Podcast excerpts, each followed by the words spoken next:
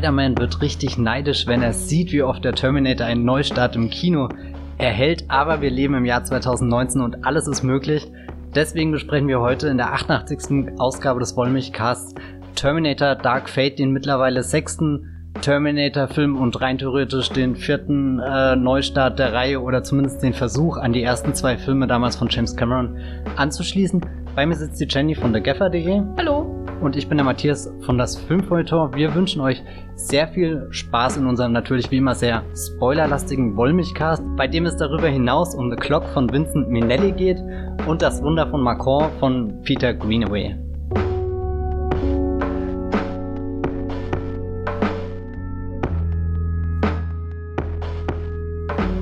Das Terminator-Franchise reicht ja schon ein paar Jahre zurück in die Vergangenheit, ähm, war für viele sicherlich äh, auch Teil der, der filmischen Erziehung. Der zweite gilt für viele als der größte Actionfilm aller Zeiten, wird regelmäßig so als eine der Fortsetzungen aufgeführt, die alles richtig gemacht hat. Wir erinnern uns an äh, der Parte 2 und Aliens. Wie man immer so aussprechen muss. Genau. Aliens. Das ist übrigens ein Titel, der mich wirklich bis Ende meines Lebens fertig machen wird. Jenny, wie sieht's denn bei dir aus? War, war der Terminator Teil deiner Kindheit? Nee. also ich kann mich erinnern, dass ich, glaube ich, äh, sicher mal Ausschnitte irgendwie im Fernsehen gesehen habe, genau wie bei Alien und Aliens. Aber das war auf keinen Fall Teil meiner Kindheit. Also da waren schon eher andere Schwarzenegger-Vehikel wichtig, sowas wie True Lies oder Last Action Hero natürlich, auf dem wir damals ganz besonders heiß waren, bevor er dann endlich auf Video kam nach Thüringen. Das hat nochmal sechs Monate länger gedauert wahrscheinlich. Äh, genau, nee, also das hat überhaupt keine Rolle gespielt. Also ich kannte das natürlich so vom Namen her, aber das war, glaube ich, auch vom Alter her einfach ein bisschen zu brutal. Vielleicht, also ich weiß nicht, ob da bewusst von meinen Eltern drauf geachtet wurde, weil ich habe wahrscheinlich noch viel Schlimmeres gesehen, bevor ich 16 wurde. Aber das war immer, also in meiner Vorstellungskraft sehr gruselig. Bevor ich dann auch zum ersten Mal, wahrscheinlich vor meinem Studium oder während meines Studiums, Terminator 1 vollständig gesehen habe und Terminator 2 natürlich auch. Was, woran ich mich aber erinnern kann, ist, dass ich ähm, Rebellion der Maschinen im Fernsehen gesehen habe, bevor ich die anderen jemals vollständig gesehen habe. Äh, das war sehr verwirrend. Und da hatte ich auch danach keine große Lust, ehrlich gesagt, mich damit auseinanderzusetzen. Das ist wahrscheinlich nicht der Terminator-Film, mit dem man anfangen sollte. Und insofern habe ich da keine enge Beziehung zu den Filmen, wobei ich die äh, ersten beiden auf jeden Fall sehr mag und den dritten, der hat auch einen gewissen Charme, ähm, weil er eben so ein End-90er, Früh-2000er Film ist, wie er nur in dieser Zeit entstehen konnte. Und äh, den vierten habe ich nie vollständig gesehen, hintereinander weg, glaube ich, immer nur so Teile. Und äh, bei Genesis, Genesis, wie auch immer, war ich sogar im Kino und das nehme ich allen Beteiligten bis heute übel. Wie geht's dir, Matthias? Mir geht's ganz gut, danke der Nachfrage. Nein, Quatsch. äh, ich weiß gar nicht, wo bei mir der Terminator anfängt. Das ist halt auch so eine Figur, die ich schon irgendwie ewig kenne, bevor ich jemals einen Film gesehen habe. Und beim, äh, damals, als ich mal die Fernsehzeitung früher durchgegangen bin, die jeden Freitag kam, habe ich äh, sehr oft den dritten Teil da entdeckt. Das war so ein Film, wo ich immer dachte, ja, den kannst du das nächste Mal aufnehmen, das das nächste Mal auf. Und jetzt stellt sich heraus, dass abgesehen von dem äh, Dark Fate, also der jetzt erst frisch in den Kinos gestartet ist, ist dann der dritte auch der letzte gewesen, den ich jemals gesehen habe, nämlich irgendwie damals halt im Zuge vom fünften Teil, als der in die Kinos kam, habe ich Sag's, wie wird er ausgesprochen? Genysis. Gut. Also ich glaube, das ist die offizielle. Ich habe mit Alan Taylor telefoniert und äh, wir hatten uns darauf geeinigt, weil er wusste es auch nicht.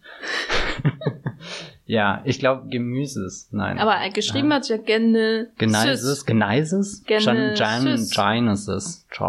Genesis. Oh Gott. Okay. Ähm, ja, äh, also ich wirklich, es gibt wenige Meetings, bei denen ich lieber dabei gewesen wäre, als sie dachten, das ist the way, wie wir den Film äh, hier ins Kino bringen wollen, mit diesem Titel und dieser Schreibweise. Mm, irgendwann, äh, also und der erste Terminator fand ich immer interessant, weil der war indiziert und diese Filme sorgen ja in der Jugend eh immer für besondere Aufmerksamkeit. Ich habe ihn zwar auch dann auch nicht sehen dürfen, beziehungsweise man konnte ihn auch nicht äh, kaufen irgendwie so. Ähm, und äh, vor allem bin ich auf Terminator durch die Sarah Connor Chronicles Serie aufmerksam geworden, die damals irgendwo im Fernsehen, ich nehme an, auf Pro 7 kam. Ja.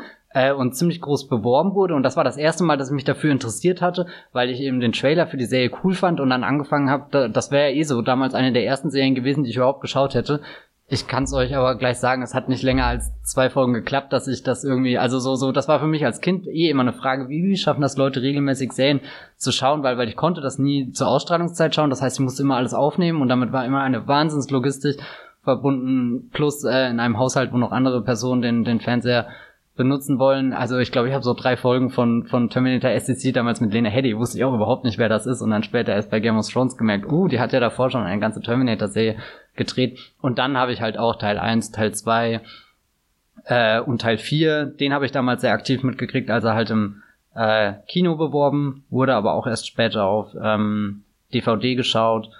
Ähm, und ich glaube, mein Lieblingsterminator ist der erste. Ich habe den jetzt neulich nochmal geguckt, anlässlich des Kinostarts von Dark Fate und und also so ich verstehe den Reiz von dem zweiten, weil das ist so ein Film, weiß nicht, der bringt einfach diese ganze Wucht, äh, die da in dieser Reihe schlummert, äh, schön rüber und auch dieses Zusammenspiel von den Menschen und den Maschinen und und den, den wie tief können sie fallen oder wie wie hoch können sie fliegen oder oder in irgendwas versinken, Lava oder so. Ähm, aber weiß nicht, der, der erste ist der, wo ich wirklich fasziniert davon bin, wie, wie, wie das Ganze aussieht, wie sie da durch diese Tunnel jagen, das, weiß nicht, da, ah, das ist Kino, das, das äh, flimmert noch richtig, das vibriert, das ist, das glänzt irgendwie so und, und, also, und da ist der Terminal, also weil du vorhin gesagt hast, gruselig, das ist mir jetzt auch beim Wiederschauen aufgefallen. Ich meine, das ist zwar alles sehr ruckartig, wie er da so äh, Stop-Motion-mäßig, er äh, musste ich an Robocop denken, da gibt's doch auch diesen, diesen, diesen einen Druiden, wollte ich gerade sagen, aber einfach Roboter, äh, der, der Stop-Motion-mäßig durch den Gang läuft und man kann da jetzt äh, rückblickend sagen, naja, das ist jetzt wirklich lächerlich. Aber ich fand das dadurch umso gruseliger, dadurch, dass das so ruckartig und wirklich andersweltlich aussieht. Der, der kommt wirklich, ist wirklich aus einer anderen Zukunft hergeschickt worden, um uns äh, zu töten. Yay. Ähm. Welcher Teil deines Statements kriegt jetzt das Yay? Das äh, könnt ihr selbst entscheiden. Ich muss aber sagen, mir hat der, ich weiß jetzt nicht, welcher mir besser gefällt, da müsste ich die, glaube ich, nochmal schauen, die ersten zwei.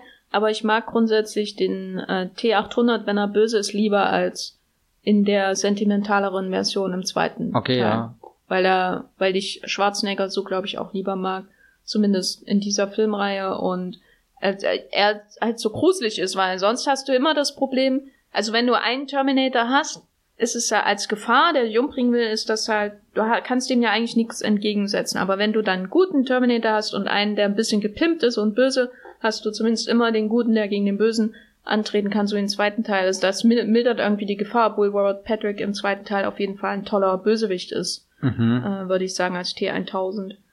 Aber ich sehe, ich sehe, glaube ich, die Terminator, ter, ter, Terminatoren grundsätzlich lieber böse als gut. Okay, interessant. Ich muss gestehen, jetzt wo ich so ein bisschen zurückblicke, habe ich das Gefühl, ich habe mich damals einfach für die Alien-Reihe entschieden. Das waren so für mich so zwei Reihen, die irgendwie so einen ähnlichen Ursprung hatten und, und immer größer geworden sind und auch mit Fortsetzungen, wo jeder irgendwie eine andere Meinung dazu hatte und es wurde ganz wild und Kontinuität eh über den Haufen geworfen und weiß nicht was. Aber ich glaube, da hat einfach die Alien-Reihe all diese Faszination aufgesogen und Terminator war da ein bisschen zu, zu klein von seinem, seinem Universum und vielleicht auch von der Mythologie her, wo wir später bestimmt auch wieder drauf zu sprechen kommen, wie jetzt der neue Teil diese Mythologie ausbaut oder eben nicht. Eine Szene muss ich noch erwähnen, im zweiten Teil dieser Moment, wenn er seine Shotgun da aus dieser Blumenverpackung äh, oder so rausholt. Selten einen Moment öfter zurückgespult, um ihn einfach nochmal zu schauen, weil es so übertrieben cool war. Ähm, ja, damit das mal festgehalten ist hier im, im, im Wollmilchcast. Die, die großen Momente vom, vom, vom Kino, das ist nämlich Kino, Leute. Es ist ja heutzutage nicht mehr alles Kino. Man muss aufpassen, was man sagt. Aber jetzt mal ehrlich, äh, 2019, der vierte Anlauf, haben wir diesen Dark Fate noch gebraucht, nachdem Genesis, äh, damals Genesis. ja Genesis, Genesis, Genesis, äh, Terminator 5 ja damals auch angekündigt wurde als der Neustart einer äh, Trilogie. Damals hier mit äh, Matt Smith hat ja diese Skynet-Rolle gespielt, die in Teil 2 und 3 noch wichtiger werden sollte und überhaupt mit Emilia Clark. Äh, überleg mal, das hätte ihr großes Franchise jetzt schon sein können. Sie, sie hätte Sarah Connor 2.0 oder 3.0 mittlerweile schon, also hier nach Linda Hamilton, Lena Headey und, und jetzt sie. Und, aber es ist alles nichts geworden und, und jetzt stehen wir wieder am Anfang und obwohl James Cameron schon beim letzten gesagt hat, das ist Terminator, wie er sich vorgestellt hat, sagt er jetzt, nee, das ist Terminator, wie er sich vorgestellt hat. Und er macht vor allem den Halloween-Move oder, oder den letztes mhm. Jahr Halloween gemacht hat, den Move, nämlich zu sagen, alles, was äh, ab nach Teil 2 kam, äh, ist nicht mehr Kanon wir, wir, wir sind jetzt wieder das, das Original-Sequel, was, was die Kanon-Hoheit irgendwie hat. Ähm, das ist schon ein seltsamer Moment jetzt so in der Franchise-Geschichte. Also, also meinst du ja, rapid, äh, generell in der Geschichte von Franchise-Filmen in Hollywood, mhm. also die gibt's natürlich schon, schon viel länger, aber in den letzten 20 Jahren haben wir ja doch da so eine, so eine Art tumorige, äh, tumorartiges Wachsen von Franchises in Hollywood gesehen, ständige Reboots, ständig neue ähm, Zweige und so weiter. Und jetzt kommen die ja, kommen wir halt in die Phase, wo da mal Ordnung geschaffen werden muss, ne? Weil, wenn man schaut, wie groß die Pausen zwischen den ersten Terminator-Filmen waren, bis hin zum dritten, da war das, das war ja immer noch ordentlich Zeit. Äh, und dann wurden die Abstände immer geringer und jetzt kommt man irgendwie in so ein, wie in die Garage und muss aufräumen. Und was braucht man denn jetzt davon wirklich?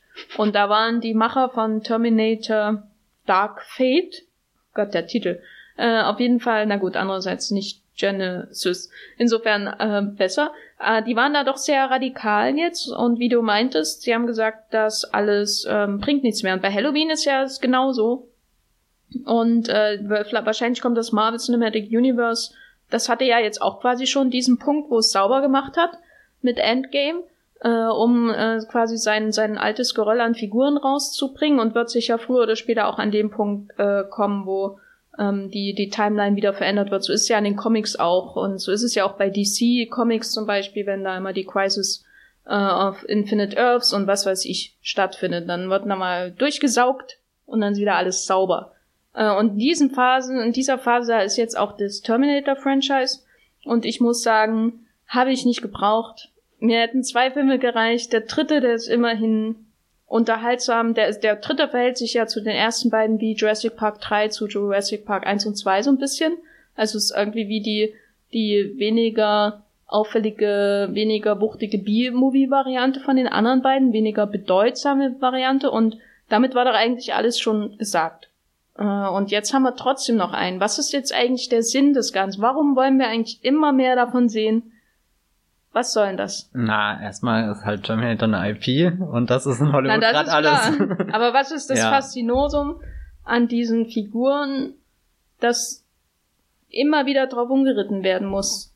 Weil hm. es geht ja auch um uns Zuschauer, die natürlich äh, bei Genesis waren es wahrscheinlich eher die chinesischen Zuschauer, die reingerannt sind, aber wir kommen ja offenbar auch nicht so richtig davon los. Ne? Wir, wir reden ja dann auch wieder über Terminator und äh, sind besorgt, wie das mit der Reihe weitergeht und so weiter. Also warum, warum wollen wir das eigentlich gucken? Also prinzipiell mag ich ja die Idee von diesem Terminator, weil das ist ja schon also bestimmt keine einmalige Erscheinung in, in der Filmgeschichte. Die Filmgeschichte ist nämlich groß und lang und breit und hat schon viele Science-Fiction-Filme gesehen. Nein, aber äh, einfach, es ist, hat was sehr Ikonisches. Das fängt bei diesem in der Musik an, bis hin zu den Sonnenbrillen und, und den ganzen äh, One-Linern, die du irgendwie hast. Also es ist unendlich zitierfähig. Jeder kennt die Trivia über, über Terminator, keine Ahnung, verkörpert auch so eine gewisse Idee in Hollywood, dass James Cameron hier sein, seine Idee für einen Dollar verkauft hat und dann irgendwie weiß nicht, was draus geworden ist oder so. Hm, und jetzt aber speziell beim sechsten Teil ist ja, also ich bin jetzt kein Hardcore-Fan, aber zumindest die Rückkehr von Linda Hamilton ist ja, glaube ich, so dieses ausschlaggebende Element, was, was die Fans wieder äh, irgendwie heiß macht zwischen, das ist jetzt wirklich das verdient irgendwie, das ist, das ist das, worauf wir so lange gewartet hat, auch wenn ja Terminator 5 ähnlich beworben wurde. Also so, was ich vorhin hier schon angesprochen habe, dass James Cameron ja damals in so einem Video auch schon seinen, in Anführungsstrichen, Segen gegeben hat. Das erwähnt natürlich jetzt im Zuge vom sechsten Teil keiner mehr. Ähm, also wie, wie, wie gesagt, diese Kanonhoheit, ich glaube, das ist das, was, was halt das Reizvolle an dem ist, dass diese Geschichte, die ja wirklich auf verschiedene Weise fortgeführt wurde und wir haben echt zu wenig über Salvation bisher geredet, der ja so, so mither, oder jetzt gerade, wenn ich die letzten zwei Terminator-Filme anschaue, finde ich äh, äh, Salvation den interessantesten, weil er halt diesen Sprung in die Zukunft wagt und irgendwie ich glaube, das ist das, was mir auch nie, oder, oder warum das Terminator-Franchise bei mir nie durchgestartet ist, weil ich das Gefühl hatte, der interessanteste Teil der Geschichte wurde verhindert von Sarah Connor. Das ist so ein bisschen, äh, natürlich, das, das ist die Geschichte von den ersten zwei Teilen und das ist ja auch gut so, aber, aber, also ich kann, könnte stundenlang da, da überlegen, wie, wie sieht es in dieser Maschinenwelt äh, dann aus, wenn, wenn John Connor und so ihren, ihren, ihre Rebellion da durchführen und, und da hatte, äh, hier, wer war der Regisseur? McGee, glaube ich Ja, nicht glaube ich. Glaub McG, ich, McG, es gibt sicher. nur einen McG und der hat diesen Film gemacht und jetzt macht er Netflix. Aber das war schon sehr einprägsamer Film. Also so, ich habe jetzt wirklich Lust bekommen, den nochmal zu gucken in allen seinen verschiedenen Grautönen und und irgendwie, ich muss gestehen, er ist mir jetzt nur in Erinnerung geblieben, weil da gab es doch diesen legendären Ausraster von Christian Bale, wo er wo er so so am Set völlig losgedreht hat und und ich glaube den Kameramann oder so. Ja. Ich muss das nicht zitieren, aber ich kann es ungefähr auswendig, weil ich so oft angeschaut bzw. gehört habe, ähm, was er dem guten Mann da ins Gesicht gebrüllt hat wegen irgendeinem Scheinwerfer, der nicht richtig, ich weiß nicht, was da genau der, ja egal. Ähm, Sam Worthington würde sowas niemals machen. Genau, Sam Worth, äh, deswegen ist aber Sam Worth, wo ist Sam Worthington, gell? Der ist bei Fractured äh, auf Netflix jetzt zu sehen, Okay, und Avatar 2, 3, 4 und 5. die ganz bestimmt kommen werden. Ziemlich sicher, haben alle einen Kinostart. Habe ich, hab ich überprüft. Habe ich Herr Disney gefragt und er hat ja gesagt. Ja, Disney, gut. Herr Disney. Ähm, Aber wenn du jetzt schon Salvation erwähnst, der von McG ist, was man nicht oft genug betonen kann, ähm, dann ist für mich auch diese Entscheidung, nicht diese Zukunft weiter verfolgen, äh, zu verfolgen, auch ein Zeichen dafür, dass das Franchise und der Name und die Figuren alle schön und gut sind, aber eigentlich ist Terminator doch letztendlich irgendwie ein Star-Kino, weil das Franchise ja offenbar nicht ohne Arnold Schwarzenegger und nun auch nicht ohne Linda Hamilton kann. Also das ist ja schon sowas Krankhaftes, dass man so viele Jahre später bei, einem, bei einer Reihe, die so viele Möglichkeiten eröffnet, ständig die Timeline zu verändern, in allen möglichen Zeiten zu spielen. Die hätten ja auch irgendjemand einen anderen Rebellenführer in den 90ern verhindern können oder in 2000. Also es ist ja alles möglich mit der Reihe. Aber man kommt trotzdem immer zum T800 und seinen Kopien zurück und nun auch zu Sarah Connor. Ist das nicht ein Zeichen dafür, dass da das Franchise nicht so stark ist in der Story, wie man vielleicht denkt?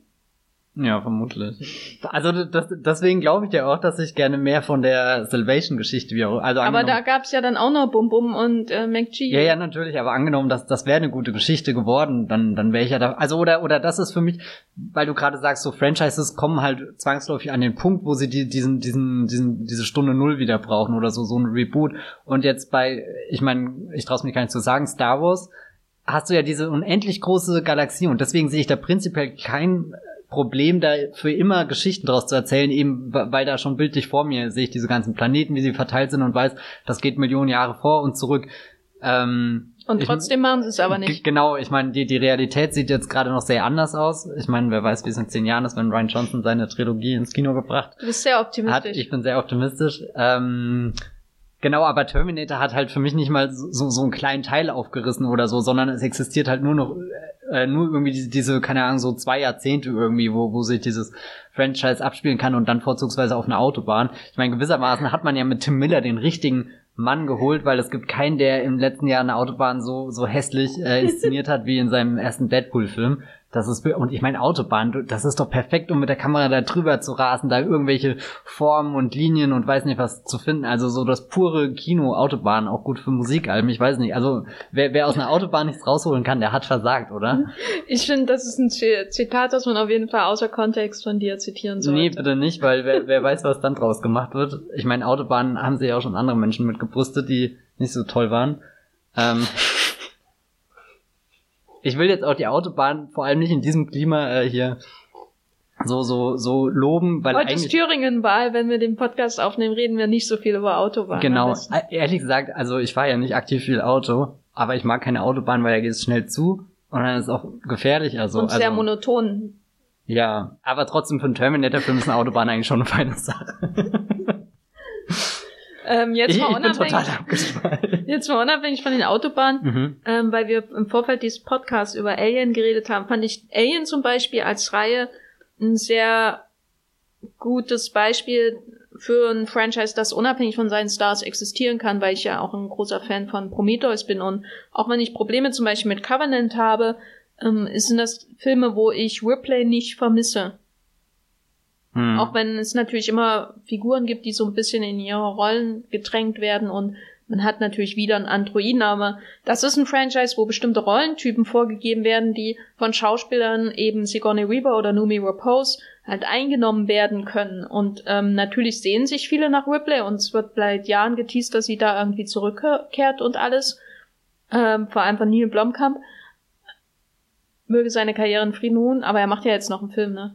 Hab aber kein, kein Alien-Film. Gut, ja. Na, ich glaube, Glück. einfach Ridley Scott hat das Alien-Franchise da raus aus dieser, dieser Sackgasse gedrängt, wo, wo sich Terminator seit Jahren wirklich vehement irgendwie so, so reinreitet, dass sie halt nochmal diesen, keine Ahnung, Nostalgie, Legacy-Quell, keine Ahnung was Charakter irgendwie beschwören wollen und und ich meine, gut, den Preis dafür zahlt er jetzt auch, dass das Covenant und, und Prometheus nicht so, so gut angekommen sind bei Fans und, und auch jetzt zumindest der letzte gerade noch so vielleicht erfolgreich war, wobei ich glaube auch nicht mal richtig erfolgreich. Nicht genug. Nicht genug auf alle Fälle, um, um dass er hier seine Trilogie, die er äh, geplant hat, äh, zu Ende zu bringen. Also hier äh, Respekt an den guten Herr, Herr Scott. naja, wenigstens nicht Danny Boyle. Aber ähm, jetzt haben wir schon sehr viel über so die, die Bedingungen für das Entstehen von Terminator Dark Fate gesprochen. Jetzt haben wir diesen konkreten Film. Du hast den Regisseur schon erwähnt, Tim Miller, der vorher Deadpool gemacht hat, recht frisch ist auf dem Regiestuhl. Vorher, glaube ich, eher im Bereich visuelle Effekte und so gearbeitet hat oder Stunt-Koordinator, ja, irgendwie sowas, genau. Ähm, und der hat den Segen von James Cameron jetzt noch ein bisschen früher in der Produktion bekommen als, als äh, der arme Alan Taylor.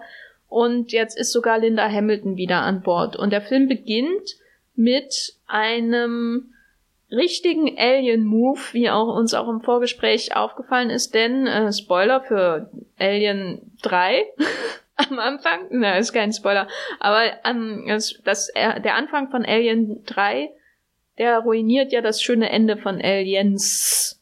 Und im Grunde macht der Anfang von Dark Fate, der ja direkt an das, an T2 anschließt, dasselbe mit T2, weil dieses schöne Ferienparadies, wo die Linda Hamilton mit dem ähm, verjüngten Edward Furlong in seinem viel zu kurzen Auftritt in diesem Film, der groß angekündigt wurde und der mich komplett enttäuscht zurückgelassen hat, als die Winzigkeit seines Auftritts, ähm, da Ferien macht, äh, in der Harmonie der geretteten Zukunft und dann kommt der Arnie 2.0 und ballert einfach rum und dann ist Schluss. Und dann sind wir in Mexiko. Hm. Wie hat dir eigentlich dieser Anfang gefallen? Ich war maximal verwirrt.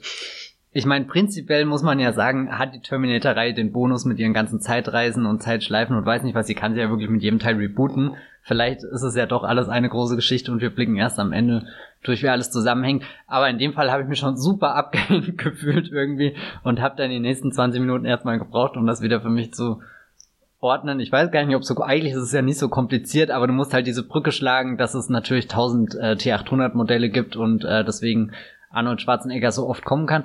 Dann fand ich den Anfang schon wieder sehr interessant, weil er einmal irgendwie so diese, diese Gleichgültigkeit der Maschinen hervortut und dann aber auch das, das menschliche Opfer wieder zurückholt, was, was ja Linda Hamilton irgendwie so, so, sie hat ja die Welt gerettet, alles ist gut, Skynet existiert ja sogar gar nicht mehr in dieser Timeline, wo wir jetzt uns befinden und gut, es existiert dann später einfach ein, ja, Skynet 2.0. Legion. Ah ja, genau, Legion. Da Nicht zu verwechseln mit Legion der Serie oder Legion im Film mit Paul Bettany.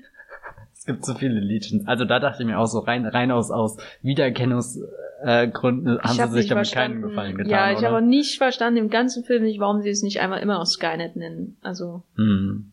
Naja, egal. Aber auf alle Fälle dass diese Maschine einfach nur kommt, ihren Auftrag ausführt für eine Zukunft, die nicht mehr existiert. Das finde ich an sich schon mal ein wahnsinnig spannender Gedanken. Da, da könnte ich jetzt stundenlang drin rumschwelgen in dieser Idee allein. Und ich glaube, Terminator 6 hat ganz viele von diesen Ideen, die, die prinzipiell toll sind. Nur kommt er dann nie wieder äh, da drauf zurück und und oder oder und was was er dann quasi aufbauend auf auf dieser Prämisse eben dass dass Linda Hamilton ihren Sohn verliert fand ich sehr schön, wie wieder ein Zeitsprung in die äh, Gegenwart des, äh, der, der Haupthandlung, quasi wie, wie sie selbst zu der Maschine wird und nur noch blind den Auftrag ausfüllt und jeden Terminator, den sie quasi noch findet, tötet, während der, der, die eigentliche Killermaschine irgendwie mit der Zeit ein, was auch immer, Bewusstsein, Gewissen erlangt hat und äh, irgendwie gemerkt hat, gut, mein Auftrag ist ausgeführt, aber jetzt bin ich hier auf der Erde, jetzt weiß ich gar nicht, was, was ich machen soll, aber ähm, und quasi dann gealtert ist. Irgendwo habe ich so gelesen, äh, äh, der, der T800 ist einer mit, mit alten Knochen Wochen oder so gewonnen. Ich weiß nicht, ob das schön zitiert war oder ob der Satz wirklich so toll ist. Aber irgendwie, äh, keine Ahnung, halt diese, diese Vorstellung, dass der Rollentausch stattgefunden haben, so, so die Killermaschine,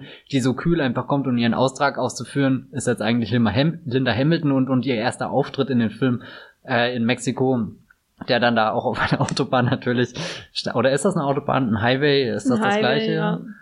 Highway. Ich weiß nicht, ich kenne mich nicht äh, auf amerikanischen äh, Straßen so aus. Ähm, auf alle Fälle äh, stampft sie ja da auch und und wie wie systematisch sie den den den Ref äh, 9 oder ja. so so das neue äh, Modell, was hier von Gabriel Luna ähm, gespielt wird äh, und dann auch hier wie sie einfach die Panzerfaust nimmt und den wegknallt, ähm, fragt man sich ja auch schon, oh je, wa was hat der der Schmerz aus äh, Linda Hamilton gemacht und, und das finde ich auch eine, eine schöne Prämisse irgendwie für ihre Figur. Auch, dass dann der Film zusätzlich noch äh, in Mexiko uns dann ähm, Natalie Reyes äh, als äh, Dani äh, vorstellt. Das ist ein Kind, äh, die offenbar, zumindest geht man am Anfang davon aus, einen neuen John Connor 2.0 äh, irgendwann gebären soll und äh, Mackenzie Davis, die kein Terminator aus der Zukunft ist, sondern ein Mensch, der enhanced ist, also so quasi ein, ein, ein Cyborg. Und jetzt frage ich mich, wie ist denn die Verwendung des Cyborgs-Begriffs im Terminator? Ich glaube, der Terminator selbst wurde ja auch schon als Cyborg bezeichnet, obwohl er ja technisch gesehen einfach eine Maschine ist, oder äh, habe ich das falsch in Erinnerung? Ich weiß es exakt nicht. Da fragst du absolut die falsche okay. Person. Ich kenne jemanden, der das beantworten könnte. Sitzt im Büro gegenüber von mir. Ah ja. Mhm. Hypothetisch gesehen. Hypothetisch, Grüße. Aber aus. hier sind wir einfach so gut vorbereitet, dass ich einfach genau. sagen würde, überspringen wir diese Frage. ja, also sie, die Mackenzie Davis. Ja, heute in Catchfire ist da Mackenzie Davis. Die Grace spielt. Genau. Auch ein sehr natürlich bedeutungsreicher Name.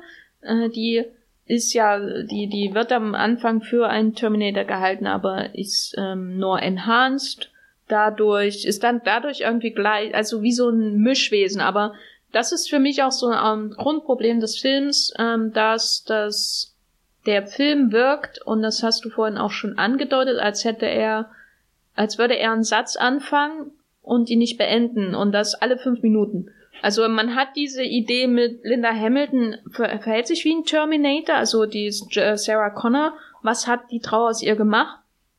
Und letztendlich wird das diese Idee nur so weit geführt, dass sie ähm, äh, schlechte Laune hat und alle beleidigt und sich dann trotzdem mit dem äh, bösen, ex-bösen T800 zusammenraufen wird im Kampf um das Überleben von Danny. Man hat diesen Moment, wo die in einer automatisierten ähm, Autofabrik in Mexiko-Stadt arbeiten und äh, Arbeitsplätze schon weggenommen werden, quasi von Maschinen, aber das wird dann halt erwähnt und dann spielt es überhaupt keine Rolle mehr. Man hat diesen Moment, wo ähm, Sarah Connor sagt, hier, die Handys, die ihr habt, die äh, führen jetzt schon zu einer allgegenwärtigen Überwachung. Der ähm, Rev 9 kann euch überall finden und so. Wird nicht weitergedacht bis zu diesem, dieser potenziellen Entstehung von Legion. Das ist ja auch das Problem von Legion. Ich kann mir überhaupt nicht so unter diesem, diesem neuen in imaginären Gegner aus der Zukunft vorstellen, während Skynet ja wirklich immer so eine vorstellbare dunkle Wolke in der Zukunft war. Legion war total random das führt, ja, wird halt immer weitergeführt, bis hin dann zu dem großen Wiedersehen nach dem, oder, oder natürlich auch äh, der, der ganze Mexiko-Einsatz. Hm. Also am Anfang habe ich mich sehr gefreut, dass der Film in Mexiko-Stadt anfängt, weil ja Terminator 2 ein, ein großer LA-Film einfach ist und ähm, da auch ikonische Szenerien aus LA einsetzt, also insbesondere natürlich dieses ähm, betonierte Flussbett da aus diesem Kanal mit der berühmten Verfolgungsjagd. Äh, und hier in Mexiko-Stadt äh, habe ich mich schon explizit beschwert äh, beim am Freitag, glaube ich, beim Mittagessen oder so, ähm, dass sie da reinkommt in die Wohnung ihres Vaters, die Dani mit sagt, hier, ich habe dir Tamales mitgebracht. Und, und dann sieht man das aber nie. Und so gehen die ja mit der ganzen Stadt um. Also man sieht äh, nur so, so, so hier und da mal ein Taco-Stand oder so und denken, ja, das könnte Mexiko sein, das könnte aber auch irgendwo in L.A. eine Nachbarschaft sein. Also es ist komplett austauschbar. Und dann äh, ein, einverleiben sie sich noch dieses ganze Grenzthematik, die Migration äh, von äh, äh, Südamerikanern in den Norden äh, in die USA und dann machen, da schicken sie halt die weißen, äh, weißen Beschützer der lateinamerikanischen Retterin der Zukunft hin, um sie in die USA zu schmuggeln. Auch so ein Gedanke, wo du denkst, da kannst du einen ganzen Film drauf aufbauen auf dieser Idee ähm, und macht er aber nicht. Also denkt ja nichts zu Ende, bis hin dann zum großen Wiedersehen in Texas äh, mit dem T800, der ähm, schlechten Biergeschmack hat.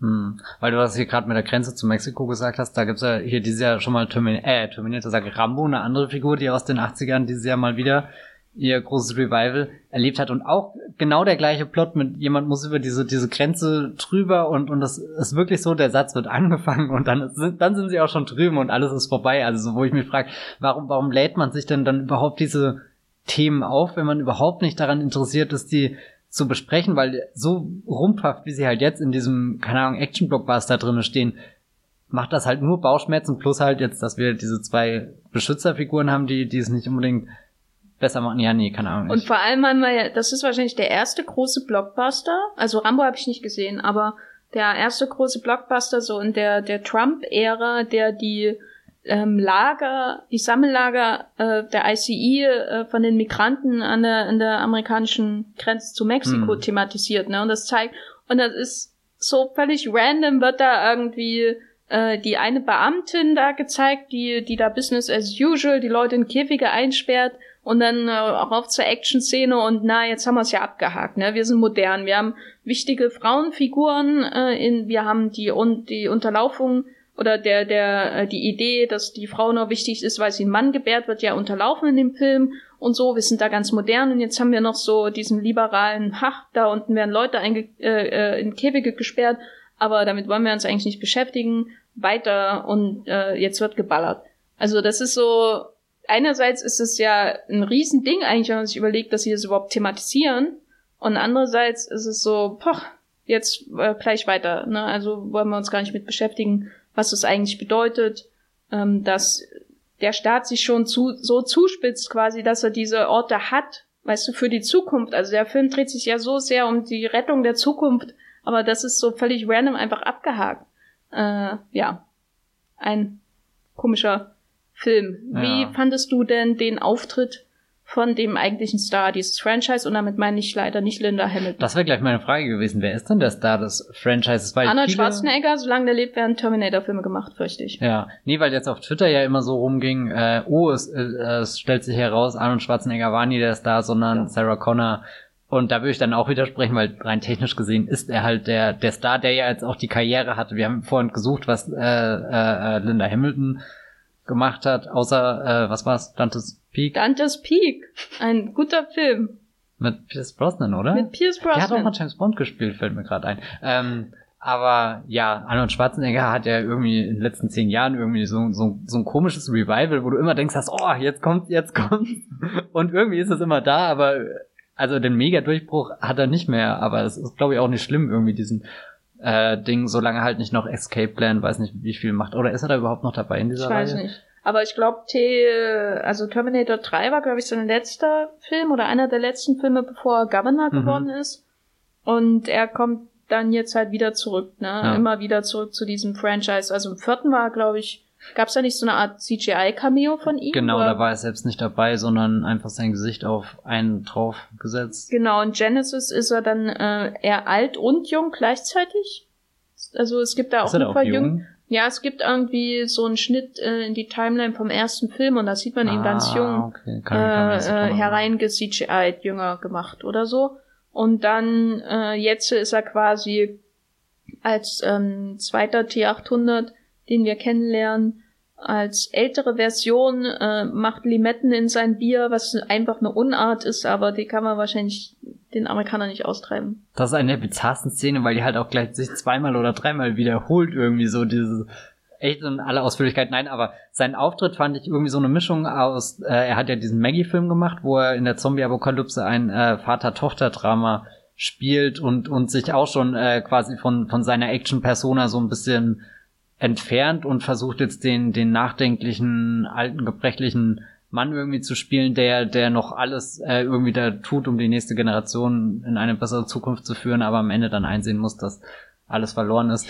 Ähm, und äh, hier Logan ist, glaube ich, der andere große Referenzpunkt, der ihm da sofort einfällt hier als und und auch irgendwie finde ich das sehr schön, dass jetzt quasi das X-Men-Franchise ist ja eines der wildesten in den letzten zehn Jahren. Also wir haben es auch mit einer Zeitreise Reise hingekriegt, äh, sich irgendwie zu rebooten und gleichzeitig die alten Charaktere nochmal zurückzuholen, während dann sowas wie ähm, Deadpool hervorgesprossen ist, der den Vorteil hat, sich einfach über alles lustig zu machen und deswegen spielt Kontinuität keine Rolle mehr.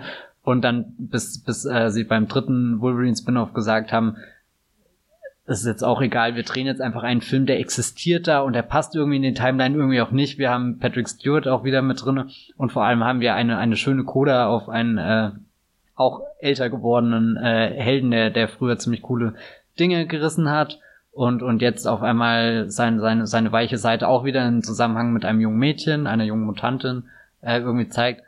Da musste ich dann viel dran denken, als er hier von seiner Familie erzählt, also jetzt der, der gealterte T800, aber es fühlte sich halt auch alles wie, wieder wie, wie so ein Rumpf an, wo, wo ich dachte, könnte der Film nicht einfach jetzt hier enden, hier sein, sein Finale finden und mit Finale meine ich jetzt nicht irgendwie, dass sie das Haus verteidigen müssen oder sowas. Auch weil ich, hätte ich aber gern gesehen, wie da, sie einfach Da hatte ich, bleiben. hatte ich wirklich kurz Angst, dass das dann so hingeht. Es gibt ja so ein paar, äh, hier äh, Skyfall oder so, ist ja immer so ein Finale, wo ich mir nie sicher bin, ob das wirklich den, den Film angemessen ist, aber bei Skyfall gewinnt dann zumindest Roger Deakins Kamera und irgendwie diese großen Motive, die dann irgendwie zwischen Bond und M und, und hier diesem Bruder, Gegenspieler, Charakter, was auch immer, Sohn, äh, mit dabei sind, aber eigentlich bin ich also hier auch bei dem neuen Halloween-Film. Ist eigentlich genau das gleiche Finale. Ja. Sie sind in, in dem in quasi dem Haus, was was jahrelang präpariert wurde für diese Endschlacht und dann ist die Endschlacht also super enttäuschend gegen Michael Myers. Ähm, wohin wollte ich eigentlich? Ich weiß es gar nicht mehr. Also ja, mir hat die also ja, der Film weiß ja auch nicht, wohin. Ja, mir hat die Präsenz von Schwarzenegger schon gefallen. Mhm. Äh, bei Linda Hamilton hatte ich manchmal das Gefühl, dass sie ihr so eine Badass-Rolle aufzwingen äh, und sie bewusst immer in Gegensatz bringen zu allen Leuten, die sie treffen, trifft, obwohl sie sie auch beschützen muss. Ne? Also sie wirkt halt immer so schroff und muss immer alle äh, dumm anmachen und äh, hat immer einen, äh, irgendwie einen runtermachenden Satz auf den Lippen, auch wenn es um die Grace geht, die ja Dani auch beschützen möchte. Und da hatte ich das Gefühl, als dann der T800 auftrifft, das wird natürlich dann nicht weicher, weil sie ja dann nur noch mehr in diese Richtung geht, aber da hast du auf einmal einen Grund, warum sie so ist, ne? Vorher hast du ja nur diese diese Szene ähm, da mit dem, wo, wo Edward Furlongs John Connor erschossen wird. Wie gesagt, furchtbar kleiner Auftritt von Edward Furlong. Ich hoffe, ihm geht's gut. Und äh, dann musst du alles irgendwie da herab, herab äh, ableiten quasi auf ihr Verhalten und äh, ihr Verhalten in diesem Kontext interpretieren und aha, deswegen ist sie so viel schlimmer im Grunde noch als in T2, wo sie ja auch schon ziemlich hart war. Ähm, und der, wenn er, wenn sie dann aber dem T800 gegenübersteht, da wirkt sie auf einmal wie ein echter Mensch mit real nachvollziehbaren Gefühlen, ne? Mhm. Weil das so ein bizarres Bild ist, auch ihn da in diesem Haus mit Familie und dem furchtbaren Bier zu sehen und äh, wie, wie er dann so erzählt, wie er, wie er seine Ehe führt, fand ich auch sehr interessant. Da hätte ich gerne noch mehr drüber gehört, wie die Ehe ohne größere physische Kontakte abläuft. Auch, dass er seine Ehe dann so schnell hinter, also so, so schnell aus dem Film quasi verabschiedet und, und tschüss. Er wirkt halt wie so eine ein bisschen abgedatete Version von so einem Saugroboter, der so, wie heißen die? Haben die einen speziellen Namen, die halt so rum, wenn, während du unterwegs bist, äh, saugen die so durch deine Wohnung, diese ah, okay, runden ja. kleinen Teile. Ich naja. keine Ahnung, was der Name ist. Weißt du, also er ist ja. halt, hat halt, ist halt ein funktionaler Bestandteil dieser Familie und äh, sobald er weggeht, dann staubt halt wieder die Bude ein.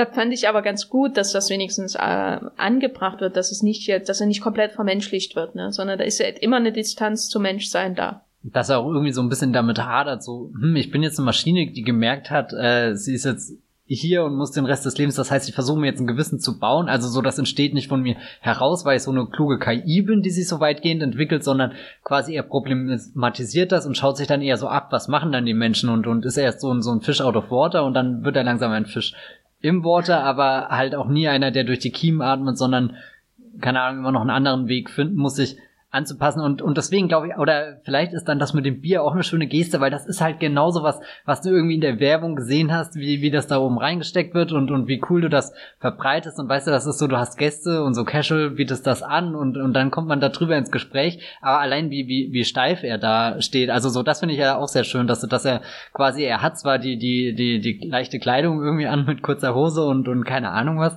aber er kann trotzdem, oder, oder was heißt, er, er kann sich nicht bewegen, er, er versteht einfach nicht, wie, wie, wie er da jetzt auch normal von, von seiner Statur äh, sich irgendwie einfügt, wobei Arnold Schwarzenegger hat ja eh eine wahnsinnig Präsenz in jedem Film. Ich glaube, da, da, das ist egal, was er macht, irgendwie da sticht er immer heraus. Es ist halt wie so eine programmierte Domestizität, also wie hm. man halt Heim nachspielt, wenn man eigentlich aus dem Inneren heraus nicht verstehen, nicht die Emotionen hat, um nachzuspüren, wie sich etwas heimelig anfühlt.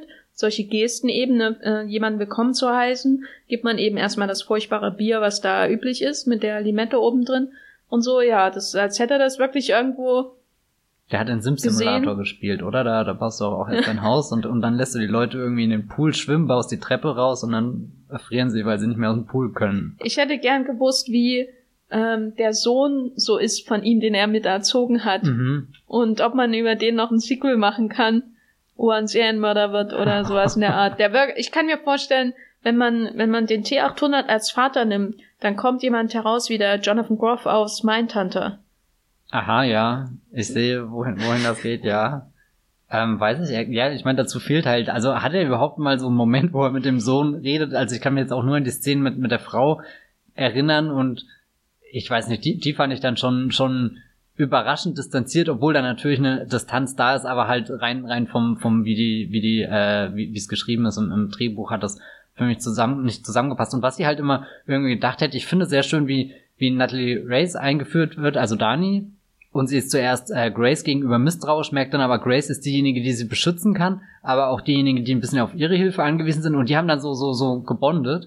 Und dieser Bond hält ja sehr lange gegen Linda Hamilton stand, wo wir als Zuschauer natürlich wissen, sie ist die Heldin und boah, sie hat weiß nicht was erlebt, aber für diese zwei jungen äh, Frauen quasi ist Linda Hamilton die die die Verrückte, die gerade irgendwie mit ihrer Panzerfaust zwar ein äh, Rev 9 äh, erschossen hat, also an sich cool, aber trotzdem wissen wir nicht, ob wir ihr vertrauen können. Und und also so quasi du du hast dann da drei drei Helden, die so du, drei verschiedene Generationen äh, von, von überlebenskämpfenden Frauen gegen, gegen Terminator darstellen. Und trotzdem ist da nicht sofort diese, diese Einigkeit da. Und, und ich weiß nicht, das, das ist irgendwie sowas, was ich sehr interessant finde und der Film halt gar nicht erforscht. Und das wäre auch noch spannender geworden als dann äh, gewesen, als dann hier äh, Arnold Schwarzenegger quasi noch, noch mal eine Stufe älter irgendwie dazukommt und, und wo du halt auch schon beide Versionen von ihm gesehen hast, die den Daumen nach oben streckt und sagt äh, leben und die, die nach unten streckt und sagt äh, sterben.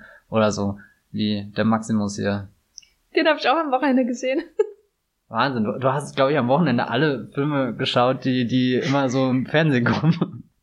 Ja, ähm. Nur haben wir diese alle. Jetzt ist ja quasi der Film erst komplett, ne? Also man hat den Rev 9 mhm. natürlich, man hat Danny und Grace und ähm, Sarah Connor und den neuen T800, den neuen alten. Und dann läuft halt alles auf dieses Finale, den, auf dem äh, äh, Staudamm zu, wo ich mir auch dachte, warum das? Also, das ist ja wohl das der sensibelste Ort, wo du irgendwas explodieren lassen kannst. Erstens und zweitens, was ist da halt? Also da ist ja die Action im Film ist ja einfach furchtbar. Also ne, ich muss jetzt einfach mal ranten. Das ist einer der am schlimmsten inszenierten Actionfilme wieder wahrscheinlich im letzten Monat, keine Ahnung.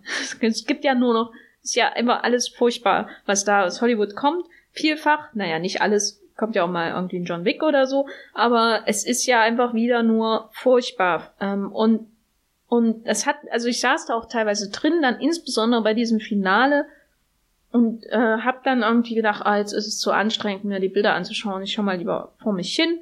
So, weil hoffentlich ist es bald vorbei. Und das war halt bei jeder Action-Szene. Und dieses, du hast ja die Autobahnen erwähnt, die schon nicht ausgenutzt werden, obwohl, wie kann man auch eine, eine, eine Verfolgungsjagd so verhunzen? Und äh, dann, dann haben sie halt ihr großes Setpiece da am Ende mit dem Staudamm. Warum Staudamm? Bedeutet das irgendwas? Ist das, also, was, also, das ist doch so random was, was gab's denn jetzt im CGI-Katalog, ne? Haben wir die Augen verbunden und gesagt, hier, mach mal einen Staudamm. Aber findest du einen Staudamm wirklich so lang? Also ich finde, äh, zum Beispiel die Transformers-Filme haben den doch sehr geschickt genutzt, als der Staudamm halt wirklich was ist, wo was verborgen drunter liegt. So, so du hast diesen Staudamm, wo jeder denkt, oh, das ist gut, da wird's Wasser angestaut, damit wir, keine Ahnung, nicht alle überschwemmt Aber werden und das schon ja gefiltert kommt und dann, dann sind die ganzen, äh, weiß nicht, da ist eine ganze Welt dann darunter Verborgen. Aber das machen die ja nicht. Also hier ist es ja, sagen sie ja, sie wollen ja eine Killbox machen, um ihn in eine Falle zu locken. Und unterwegs geht ihnen halt die, die Waffe dafür kaputt und dann landen sie da trotzdem bei diesem Staudamm letztendlich. Und das ist aber doch kein Ort, wo man jemanden in eine Falle lockt. Was willst du da? Also abgesehen davon, dass du potenziell Kleinstädte überschwemmst, wenn es daneben geht, ist das doch einfach bescheuert, da das zu machen. Also und bei GTA San Andreas konntest du früher, wenn du mal im Staudamm auf PlayStation 2 hin bist und manchmal irgendwie, ich glaube mit irgendeinem Auto oder ich weiß nicht was, dumm gesprungen bist, konntest du unter Wasser auf einmal laufen. Das war ziemlich cool, um so rumzuschießen und weil alles unter Wasser war. Aber okay, das hat nichts mit dem Film zu tun. Nein, ich verstehe schon. Was ich bei dem Finale an sich mochte, dass es so viele Stufen hatte, dass du irgendwie erst äh, in dieser Lagerhalle den Shootout hattest, dass es dann in den Flieger ging und dass es dann in den Staudamm ging. Und ich dachte irgendwie schon, beim Flugzeug ist dann der Höhepunkt, dass sie den irgendwie so Fast and Furious mäßig dann von, von der Landung her äh, oder, oder vom Abflug her, je nachdem, äh, zerlegen. Aber ja, ich könnte ja auch keine Eigenschaften mehr des Staudamms irgendwie. Er hat da diese sagen, Turbine, die, die dann. Ja, stimmt, wo, wo, wo er dann reingefetzt wird. Aber genau. ansonsten wird ja irgendwie die Kämpfe mal gehighlightet oder, oder passiert ja nichts. Ich, ich weiß nicht, wie, wie, hier, wer, wer ist das, der die Kette schleudert? Mackenzie Davis, glaube ja. ich. Das ist auch schon jede, jede, also so, so was macht Arnold Schwarzenegger gerne im dem Kampf irgendwie. Also so was, was ist sein Move? Was, was, wo, wann, wann holt er seine Shotgun so hoch und lässt dafür die äh, Verpackung fallen? Er hat keinen Blumenstrauß in dem Film. Ja. Das ist Blumenstrauß hätte alles. Alles sehr, sehr fantasielos. Ja. Und wenn man jetzt aber so an, was die, die Ster oder was den, die Gründe, diesen Film anzuschauen, einfach mal abzieht, die Action, weil die ist wirklich, also selbst wenn man, wenn man nicht so wahnsinnig genervt ist wie ich, weil ich, ich kann das einfach, ich ertrage das einfach nicht mehr da drin zu sitzen und dieses furchtbare Zeug zu sehen, selbst dann kann man, äh, warte ich immer noch drauf, dass irgendjemand sagt, das ist gute Action, weil das eindeutig nicht. Ich glaube, selbst die in Genesis war handwerklich besser gemacht, als was auch immer wir hier sehen. Und Tim Miller ist einfach, der kann es einfach, also ich weiß nicht, entweder kann er es nicht oder wer auch immer dann den Schnitt macht, irgendwo läuft da was fundamental schief. Aber wenn man jetzt die Action abzieht, dann haben wir diese durchaus interessanten Ansätze, die dann alle quasi am Ende zusammentreffen und sich in die Fresse schlagen. Und womit entlässt uns dann diese, dieser, dieser Start einer neuen Trilogie? Ja, letztendlich. Ne? Also das hier soll ja eigentlich das Franchise ähm, verjüngt werden, erneuert werden, wieder mit einer Opferrolle äh, für den T800 und er entlässt uns womit? Was ist das, was er jetzt wirklich letztendlich dieser Reihe hinzufügt? Also hast du da irgendwas wahrgenommen, außer niemand interessiert sich mehr für die Action? Na, vermutlich die Verträge von Mackenzie Davis und Natalie Race, die äh, optional für drei Filme ausgelegt sind. Nein, so, so sie sind ja auch die Figuren, wo man vermutlich hofft, dass man drauf bauen kann. Aber die, die Natalia Race, die hat ja zum Beispiel gar keinen, also ich mochte sie schon, ja. also ich sehe da durchaus, warum sie in sowas gecastet wird, äh, weil sie ein gewisses Charisma hat auf jeden Fall, aber sie hat ja eigentlich als Figur nichts. Ja, ja, nee, natürlich. Also so, ich, ich sehe auch keinen Grund, da jetzt einen weiteren Teil anzu also so bei bei Jen, nein, so wisst schon, ich werde den Titel nie Sag richtig sagen. Mal Hereditary. Naja, also ich meine bei Jen ist es, ist es ja halb Trollen. Also nee, das ist 100% Trollen. ähm, aber bei dem hatte ich das Gefühl, der baut auf irgendwas hin, eben sei so plump mit diesem Matt Smith äh, Skynet-Ding. Das, das fand ich zwar auch damals öde, als ich es im Kino gesehen habe und habe innerlich mit den Augen äh, gerollt, aber zumindestens war da so, so, ein, so ein Aufbau von, von irgendwas Größerem. Und jetzt hier könnte ich mir vorstellen, dass die Mackenzie Davis in der Zukunft Geschichte äh, in irgendeiner Fortsetzung eine größere Rolle einnehmen könnte, wobei ich jetzt auch hier schon das Gefühl hatte, sie haben zweckmäßig halt das erzählt, was man braucht, um irgendwie die Motivation der Figur zu verstehen und, und halt auch den, den großen Twist, dass äh, es nicht um den Sohn von äh, Danny geht, sondern eben um, um Danny selber. Hm ja, ich, ich kann ja auch nicht sagen, was, was diese, also ich finde schon, schon allein, dass wir den Kompromiss eingehen und sagen, angenommen, die Action ist nicht wichtig, wenn wir hier von dem Film äh, reden, der sich offiziell auf die Fahne schreibt, wir sind die Fortsetzung zum größten Actionfilm aller Zeiten, in Anführungsstrichen natürlich. Also so, ich finde auch, es gibt bessere Actionfilme als Terminator 2, aber dass halt quasi die, diese, am Anfang dieser Autobahnverfolgungsjagd, dass das quasi nach, wie, wie lange haben wir jetzt auf den Film gewartet, wenn, wenn wir auf den Film wirklich gewartet haben, und dann kriegen wir, also das, das wirkt so, als, als hätte Tim Miller mal irgendwann Terminator 2 nachts um halb drei irgendwie in der Wiederholung mit Werbeunterbrechung gesehen und halt das jetzt schnell nachgefilmt, an was er sich noch irgendwie erinnern kann, nämlich irgendwie ein Lasterfährter rum und knallt die Autos weg, aber halt nichts verstanden von der Wucht, die damit einhergeht. Oder halt eben, was du vorhin gesagt hast, dieser, dieser Graben in Los Angeles, der ja seitdem wirklich in jedem Film irgendwie vorkommt, dass sogar Kevin Feige sagt, Kevin Captain Marvel wird unser Terminator 2 oh so, Gott, so, so, also so, Captain Marvel ist die letzte Figur, die den Vergleich mit einem Terminator braucht, so, also die Figur strahlt so groß für sich selber. Da brauche ich nicht noch jemanden, der mir den Film mit, äh, das wird unser Terminator 2 verkauft, sondern ich will eher, äh, dass es Brie Larson gespielt. Vor allem wäre es so selbstmörderisch, um zu sagen, das wird unser Terminator 2. Ja gut, das, das also ist... da ist der kompletten Schaden. Wenn naja, aber du musst auch sagen, also äh, willst du mir etwa erzählen, dass Black Panther irgendwo weniger wert ist als die Filme von Martin Scorsese und also, Francis Ford Coppola? Also, Herr Eiger, ich wusste ja gar nicht, dass Sie hier neben mir sitzen. Gut, ich werde, glaube ich, den Artikel, den wir jetzt hier referenzieren, äh, einfach mal in den Shownotes verlinken, damit ihr auch Freude an den äh, größenwahnsinnigen Aussagen von Bob Iger habt. Ja. Dem Chef von der Walt Disney Corporation, das sollte man nochmal dazu sagen. Ähm, ja, also das ist schon aber irgendwie ein Armutszeugnis, weil eigentlich ist ja alles, außer der Regisseur und Drehbuchautor David S. Goyer und unter anderem, eigentlich ist ja alles da, was man braucht, um ähm, einen schönen Abschied und neu Beginn der Reihe zu machen. Sogar Linda Hamilton ist wieder da, quasi um den Staffelstab, den Franchise-Stab zu übergeben an ähm, die Grace, nee, die ist tot. an äh, Natalia Race. Das ist auch schade, ne? Also, dass die, äh, na gut, man würde ja, wenn man jetzt eine Fortsetzung machen würde, wäre wahrscheinlich einfach Mackenzie Davis, die würde wahrscheinlich irgendwie wiederbelebt werden. 100 Pro. Weil sie mit das Beste an dem Film ist, Schauspieler. Definitiv. Ja. Aber wem wundert das, der Holt Catch Fire gesehen hat? Mich nicht. Gut, Fazit Terminator Dark Fate. Ähm, ich fand ihn furchtbar. Ich habe im Nachhinein mich an die Originalität von Terminator Genesis Genesis äh, erinnert, gefühlt, der halt wenigstens irgendwie komplett abgedrehten Timeline-Kram macht, so. Ist auch kein guter Film oder so und ich wüsste jetzt nicht, welcher besser ist, weil ich Genesis schon weitgehend verdrängt habe. Aber ich war, ich saß da echt drin und dachte, dafür habe ich bezahlt. Also das denke ich ja selten. Ich gucke ja wirklich jeden Müll äh, und bezahle dann auch für, weil ich selten Zeit habe für Pressvorführungen. Und aber das war so ein, wieder so ein Film, wo ich dachte, alles ist eigentlich da, was man braucht, um was Gutes zu machen und dann ist da trotzdem so ein äußerst generisches, semi-liberales, ähm, äh, ähm, aufgeschlossenes Franchise-Update, was ich in äh, ähnlicher Form schon 27 Mal gesehen habe im letzten Jahr. Und das kotzt mich einfach noch an. Also, ich weiß gar, also ich sah selten so angepisst in einem Kinofilm. Und das liegt nicht mal dran, dass er so furchtbar ist, sondern dass er auf eine sehr durchschnittliche Art furchtbar ist. Weißt du, also da ist nichts, was man hassen kann an dem Film, aus vielleicht die Action. Ich fühle mich persönlich beleidigt von Tim Miller und James Cameron, wollte ich damit ausdrücken.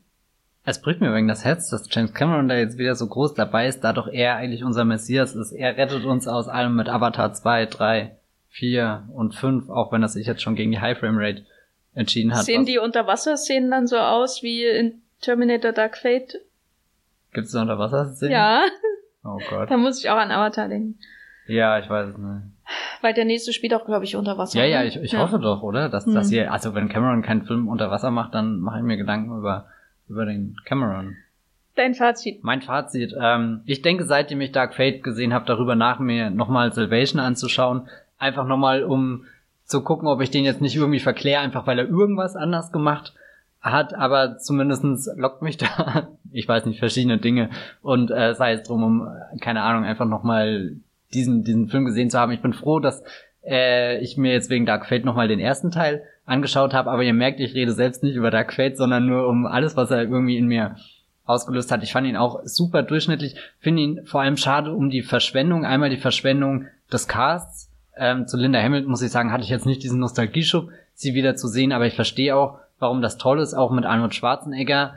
Hab nicht das Gefühl, dass beide perfekt eingesetzt sind, aber äh, das Schlimmste ist natürlich Mackenzie Davis, die, die ja irgendwie seit ein paar Jahren schon sehr interessante kleine Nebenrollen in guten Filmen und so hat. Äh, aber ich glaube, das hätte halt so ein Schlüsselmoment für sie werden können und, und da habe ich jetzt halt ein bisschen Angst, dass das ihre Karriere irgendwie, keine Ahnung, schaden könnte. Nee, ich glaube es ehrlich gesagt nicht dazu. Äh, sind sich die Leute ja viel zu einig, dass sie einfach sehr gut ist und gute Rollen verdient. Nee, und die andere Ding, die mich ärgert, ist irgendwie dieses, äh, das können sie nicht nochmal machen, diesen, diesen Moment jetzt heraufbeschwören und zu sagen, wir schließen jetzt wieder in Teil 1 an. Das fand ich schon letztes Jahr sehr interessant bei Halloween zu beobachten, wo ja auch alles möglich gewesen wäre bei, bei dieser Fortsetzung, die ich ja dann doch eigentlich ganz gut fand und zumindestens das Gefühl habe, bei einem Franchise wie Halloween, wo halt die Fortsetzungen irgendwann so keine Ahnung, zerfasert äh, worden sind, war das sogar richtig notwendig, dass da jetzt einer hergeht und sagt, entweder wir machen einen kompletten Reboot oder zumindest haben wir jetzt einen grundfesten Film, wo er jetzt auch gleich mit zwei, äh, mit Halloween Kills und Halloween Ends ähm, drauf aufgebaut wird. Irgendwie, das fühlt sich halt jetzt an, als, als ist diese diese, äh, äh, also zuerst lehnt man sich ja da sehr weit aus dem Fenster, wenn man so eine Behauptung aufstellt, aber irgendwie, keine Ahnung, glaube ich, hat das ganz gut funktioniert und bei, bei, ja, bei, bei Terminator fieber ich jetzt ehrlich gesagt schon dem, dem nächsten Reboot entgegen und hoffe irgendwie, oder was, was ich mir dann überlegt habe, was, was hätte es denn gebraucht, dass ich da jetzt begeistert rausgegangen wäre und, und das eine wäre natürlich halt dieses perfekte Legacy-Quell gewesen, wo, wo die alte Generation der jungen Generation was überreicht, nämlich den Staffelstab.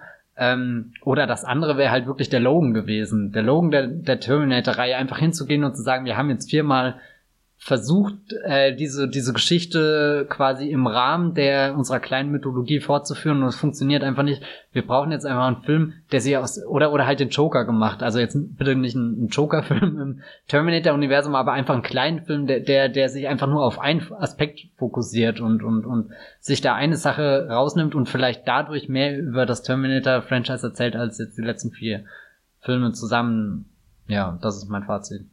Schaut ihn euch nicht unbedingt an, glaube ich. Nee, also ja. äh, das ist wirklich nur was für Die Hard-Fans des Terminator-Franchise, ähm, die sich sicher darüber freuen werden, Linda Hamilton wiederzusehen. Und darüber hinaus wüsste ich jetzt nicht, was der Film einen bieten soll.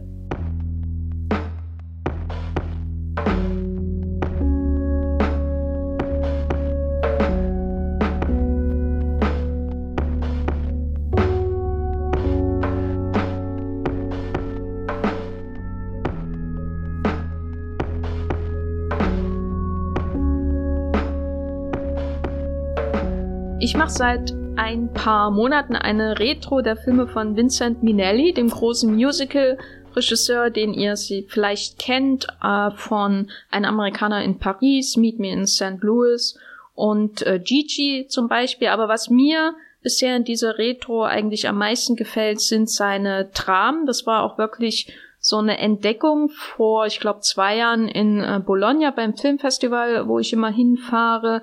Da lief Home from the Hill mit Robert Mitchum, so ein ähm, düsteres Männer Männer-Vater-Sohn-Melodram. Und das war, glaube ich, das erste Melodram überhaupt, was ich von Vincent Minelli gesehen habe, der ja eben vor allem berühmt ist für seine großen MGM-Musicals in den 40er und 50er Jahren. Und äh, da ergab sich dann auch, ähm, gab sich auch dann, äh, dass äh, Charles Boyer zwei, nee, drei Filme sogar mit ihm gemacht hat und da eben auch Melodramen und da bin ich dann eben da dazu gekommen, mich mal tiefer reinzustürzen in diese Filme von Vincent Minelli und habe hier schon gesprochen über The Cobweb und äh, die Vierreiter der Apokalypse und Some Came Running und alles allesamt tolle Filme, vor allem auch Some Came Running und The Cobweb. Und diesmal habe ich mir sein erstes Drama, sein erstes Nicht-Musical ausgesucht, nämlich The Clock der den fantastischen deutschen Titel hat Urlaub für die Liebe. Äh, nicht zu verwechseln mit Liebe braucht keine Ferien äh, und so weiter. So viele Widersprüche, die sich da ergeben äh, in der deutschen Titelgebung. The Clock ist von 1945 und folgte auf eins seiner berühmtesten Musicals, nämlich Meet Me in St. Louis, äh, wo er auch mit Judy Garland zusammengedreht hat und sollte das so ein bisschen diesen Erfolg fortführen war dann aber nicht so erfolgreich, aber äh, ist auch ein, ein grandioser Film. Also mich hat er so komplett weggeblasen. Ich habe nichts erwartet von dem Film, außer ja Minelli, aber nicht CinemaScope. Na, mal schauen, wie das so ist. Bei Minelli freut mich, äh, freue ich mich immer an der, an der Raumdarstellung und wie macht er das denn in dem kleineren Bildformat. Und äh, ist ein grandioser, toller Film, äh, muss ich an dieser Stelle sagen, vereint Judy Garland, die so auf dem Sprung in ihrer Erwachsenenrollen ist, und Robert Walker zusammen, der eine der tragischen Hollywood-Geschichten aus den 40ern ist, der äh, am berühmtesten ist für eine Rolle, die äh, posthum, glaube ich, ins Kino kam, nämlich Strangers on a Train, äh, der Fremde im Zug von Alfred Hitchcock, wo er den Bösewicht spielt. Und hier geht es im Grunde auch um eine Zufallstreffen äh, in der Nähe eines Zuges sogar, aber es geht natürlich in eine ganz andere Richtung wie der deutsche Titel. Wie gesagt, Urlaub für die Liebe andeutet. The Clock Ist nämlich eine schöne Liebesgeschichte, die so ein bisschen auch erinnert, um mal für euch Assoziationen zu wecken an die Linklater ähm, Before Trilogie. Genau, also es geht letztendlich um 24 Stunden, vielleicht ein bisschen mehr, in New York und um ein Zufallstreffen und eine Liebe. Und im Mittelpunkt steht, äh, stehen die Figuren von Judy Garland und Robert Walker. Er ist ein junger Soldat, wie gesagt, 1945 ins Kino gekommen, der quasi zum ersten Mal in New York ist und in zwei Tagen ähm, in den Krieg ziehen wird. Und er ähm, ist eben, stammt eben vom Land, hat diese Glock, die quasi im Hinterkopf tickt, bevor er ähm, womöglich ähm, fällt, bevor er was auch immer da auf ihn zukommt, äh, erleben wird, ne, im Krieg. Und äh, da hat er eben diese Stadt, die ihn komplett erstmal überfordert, als Zwischenstation also es ist quasi wirklich eine, wie so eine, wie so eine Schwelle, die jemand in seinem Leben übertritt, von dem normalen Leben in den Krieg. Und dazwischen kommt dann eben ausgerechnet New York, eine Stadt, die viele Menschen sehr schnell überfordern kann. Und so ist es bei ihm auch. Er kommt da aus dem, äh, aus der, ich weiß nicht, ob es Penn Station oder Grand Central Station ist, aber es ist sowieso alles in äh, Los Angeles gedreht. Äh, er kommt da raus und sieht zum ersten Mal in seinem Leben eine Rolltreppe und ist erstmal, boah, what the fuck, äh, das ist ja ein, ein Wunder, er, er tritt heraus aus der Station und sieht die, die Wolkenkratzer, die ihn erdrücken beinahe und geht schnell wieder in die Station herein und da trifft er eben durch einen Zufall Judy Garland und so verbringen sie dann zusammen den Tag und dann auch die Nacht. Sie spazieren durch New York, sie fahren durch New York, sie spazieren durch den Central Park natürlich, sie äh, schauen nachts auf, auf die, die beleuchteten Kriegsschiffe, auf denen er ähm, bald auslaufen wird. Sie ähm, reden, sie äh, wundern sich über das, was sie da gerade zusammen erleben und sie haben natürlich auch dann irgendwann ganz viel Angst, dass das alles gleich vorbei ist, was sie gerade zusammen erleben. Und das ist ein ganz außergewöhnlicher Film aus verschiedensten Gründen. Außergewöhnlich, weil er so dieses Zusammentreffen von den beiden an verschiedensten Orten so völlig alltäglich irgendwie beobachtet. Also das ist kein großes Melodram, wo es riesige Wendungen gibt oder so, sondern sie schlendern da einfach durch diese Stadt und äh, sie erkunden diese Stadt gemeinsam und sie schaffen, sie laufen durch ikonische Räume, die bis ins Detail in Studios in Los Angeles nachgebaut wurden und machen sie quasi zu ihren eigenen intimen Orten. Und das ist ganz schön, wie sie da zusammen am Fuß einer, ich glaube, ägyptischen oder etruskischen Statue im Metropolitan Museum of äh, Art sitzen, ein, ein ganz tolles Museum und dann zusammen äh, reden über ihren Alltag, über ihre Kindheit und so weiter. Und dann dieses gigantische New York, diese Ikone New York zu ihrem Ort wird. Äh, in jeder Station, die sie da haben. Und das liegt auch daran, dass sie Menschen treffen in diesem Film. Äh, Menschen wie zum Beispiel einen Milchmann, der sie nachts, wenn der Bus nicht mehr kommt, aufgabelt und sie helfen ihm da dabei, die Milch aufzu, äh, auszuliefern nachts in New York. Und sie kommen dann eben auch in so eine Kneipe, wo ein grandioser Longtake äh, umgesetzt wird, der sie beiden richtig an den Rand drängt. Sie sind dann nur noch ein Element unter vier in diesem Raum. Im Vordergrund ist auf einmal jemand ganz anders, so ein Besoffener, der die ganze Zeit nölt. Äh, in so einer Kneipe nachts, wo man noch essen kann und nur noch komische Gestalten rumlaufen. Aber es ist eben New York so. Das ist einfach wunderbar gemacht, wie diese zwei quasi gleichzeitig der absolute Fokus dieses Films sind, die New York erkunden, zu ihrem Raum in dieser Lebensschwelle machen und gleichzeitig aber auch New York natürlich ähm, um sie herum konstruiert wird durch die Menschen, die sie treffen, die schroff sind, äh, die liebes, liebenswürdig sind, die ihnen helfen, die, die rumnölen die ganze Zeit und so. Und das ist ein, ein, ach, ich war einfach komplett verzaubert. Also äh, ich habe lange nicht mehr so einen schönen Film gesehen, der so formal auch ähm, wirklich toll gemacht ist mit unvergesslichen, ach, das klingt alles so abgedroschen, aber jedenfalls mit einer Bildsprache, die sehr viel wagt, also eben mehrere Longtakes äh, durch die U-Bahn zum Beispiel, äh, aber gleichzeitig immer irgendwie diesen beiden Menschen unterworfen ist und der Stadt, durch die sie gehen. Das wirkt halt dann doch nicht wie einfach nur, jetzt machen wir mal einen Longtake, sondern es wirkt eben wie an dieser Bewegung hängt alles, nämlich ihr gemeinsames Schicksal. Und wenn sie sich in der U-Bahn verpassen, dann ist da eben auch Ende im Gelände in ihrer Sehnsucht, äh, in ihrer Chance, auch die sie jetzt gemeinsam quasi vor den Füßen haben.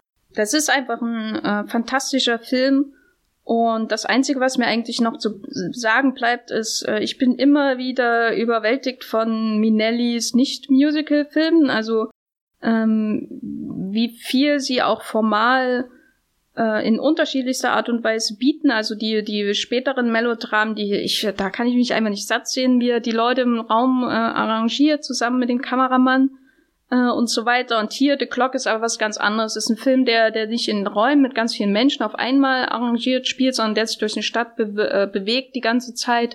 Und da gibt es eben, gibt es dann eben so Szenen, wo Judy Garland in einem weißen Kleid äh, nachts auf dem Waldboden liegt und Robert Walker auf äh, die Hudson Bay schaut, wo dann eben, wie gesagt, diese Schemen von dem äh, Schiff sind, sie ihn in die Ferne ziehen wird und denkst einfach nur, boah, das ist wunder, wunderbar, es tut weh, es ist traurig, es ist wunderschön und fasst dann auch die Beziehung von den beiden sehr gut zusammen. Und ja, ich sag einfach nur, schaut Vincent Minelli Filme, schaut nicht nur seine Musicals, schaut auch ähm, The Clock, den es, soweit ich es gesehen habe, in Deutschland leider nicht auf DVD gibt aber immerhin ist er in der Warner Archive Collection erschienen. Das heißt, man kann ihn zum Beispiel aus UK importieren und dann gibt's noch so eine spanische Version davon, die man auch in Deutschland bestellen kann und so. Also diesen Filme sind zu haben, auch wenn sie vielleicht nicht gerade bei Netflix streamen. Schön wär's. Äh, und äh, schaut Vincent Minelli, der ist super. Wie ist das denn, wenn der in LA gedreht ist? Hat man trotzdem New York Vibes? Ja, auf jeden Fall. Also da wird halt sehr viel so mit ähm, Archivbildern natürlich auch gearbeitet. Also wenn du dann die Wolkenkratzer siehst, sind das halt die Wolkenkratzer aus New York und du siehst auch das Empire State Building und so. Und dann wird eben mit ähm, Rückprojektion, was ja damals sehr üblich war, gearbeitet, um die Leute in der Stadt darzustellen.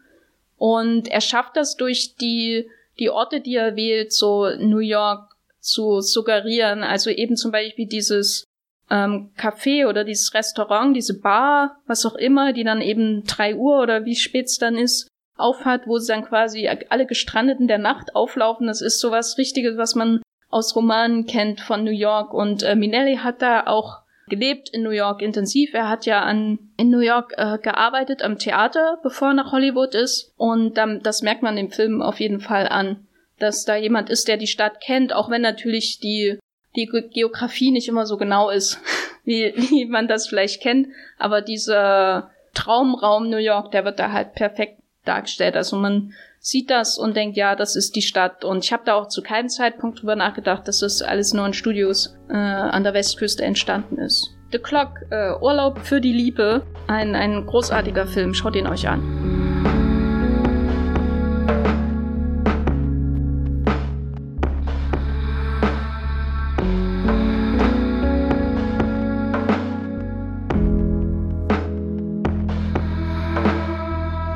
Ich mache zwar keine große Retrospektive von Peter Greenaway, aber habe mir trotzdem äh, einen Film angeschaut, den ich auf Amazon Prime entdeckt habe, weil er jetzt da war und ich dachte mir, an sich könnte ich da mal ein paar äh, neue äh, Dinge entdecken, weil von ihm gesehen habe ich bisher nur den äh, Koch, den Dieb und seine Frau.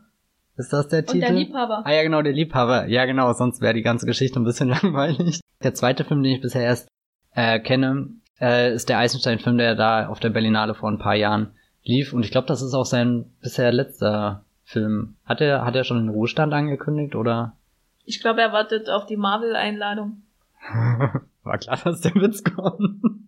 genau. Auf alle Fälle äh, habe ich mir nichts Böses dabei gedacht und, und wollte einen neuen äh, Greenaway-Film schauen und vielleicht auch ein bisschen gehofft, dass äh, hier Michael Newman, äh, Newman ein bisschen Musik gemacht hat. Dem war dann nicht so. Und ich muss auch gestehen, äh, dass das Wunder von Macron, äh, The Baby of Macron, wie er im Original heißt, wir wirklich kein, kein ruhiger, kein schöner, kein weiß nicht was Film ist, sondern der wird mit, mit jeder äh, Minute, die man schaut, abartiger. Aber wir fangen vielleicht ganz vorne an. also so, so, ich muss das jetzt so sagen, weil, weil er hat mich heute auch, also ich habe nicht gewusst, was für ein Film ich da schaue und lese dann später nur auf Wikipedia, ah, kontrovers.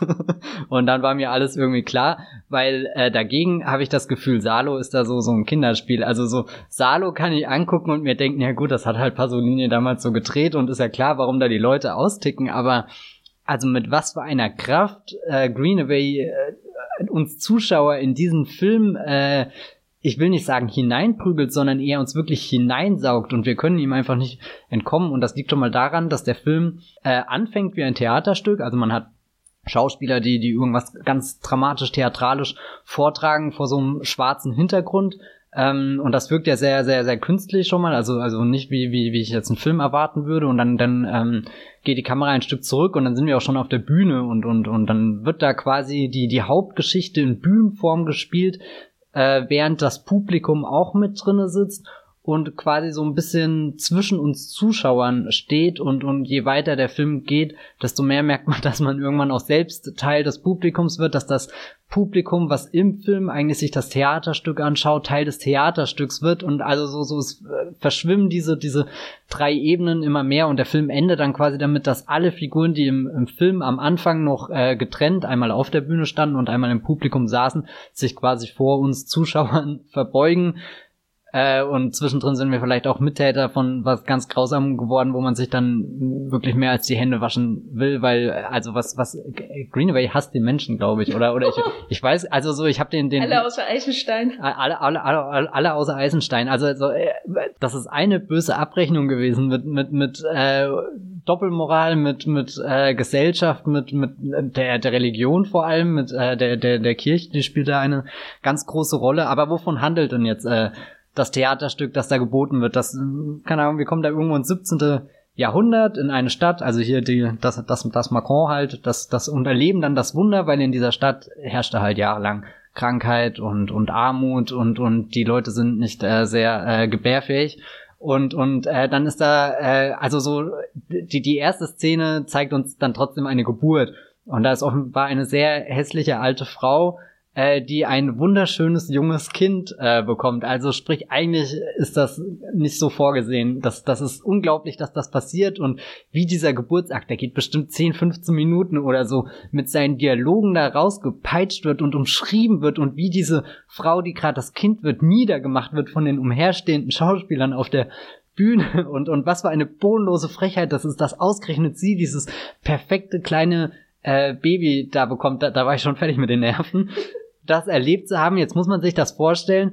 Peter Greenaway liebt ja Farben. Ich glaube, ganz viel Rot gehört dazu. Ich glaube auch, auch intensive Grüntöne und so. Und dann ist das alles bei ihm auch so eine prächtige barocke Kulisse, wo alles aus, äh, gestattet ist mit, mit Kerzen, die irgendwie im Hintergrund scheinen, mit Vorhängen, mit Gardinen. Also hast manchmal das Gefühl, du, du merkst wirklich, wie, wie der, der, der, der, der Schweiß und keine Ahnung, die heiße Luft von den ganzen Akteuren da auf der Bühne, wie, wie man das schon greifen kann, weil es gar nicht aus dem Raum rauskommt, weil selbst der letzte Lüftungsschlitz mit irgendeinem Vorhang oder so verhängt ist. Also wirklich eine, eine Kulisse, die, die, die erdrückend wirkt, aber halt auch sehr, sehr, sehr prächtig und, und, und die Kamera ähm, bewegt sich dann da auch eindrucksvoll durch. Also im ersten Akt ist noch alles recht, ähm, ich sag mal, statisch oder so. Also so, so, wir haben meistens den direkten Blick auf die Bühne und dann immer den äh, Gegenschuss ins ähm, Publikum hinein wie die gerade auf äh, Szenen reagieren und dann teilweise auch schon die Bühne betreten, quasi mitspielen wollen, dann wird so so ein bisschen, ah, ich habe das erkannt, das ist nur ein Trick, das ist gar nicht echt gewesen auf der Bühne. Oder dass dann hier die die reichen Adligen auch schon, oh, die Rolle könnte ja viel besser spielen und der nächste meint, du müsstest du kaufen, müsstest dich einkaufen und das passiert dann auch später im Stück, dass quasi einer von denen äh, äh, den den Hunger sagt, der spielt er oder irgendwie so und ist dann auch äh, ge, ge, ge, geschminkt wie, wie der Hunger. Also nicht sehr cool.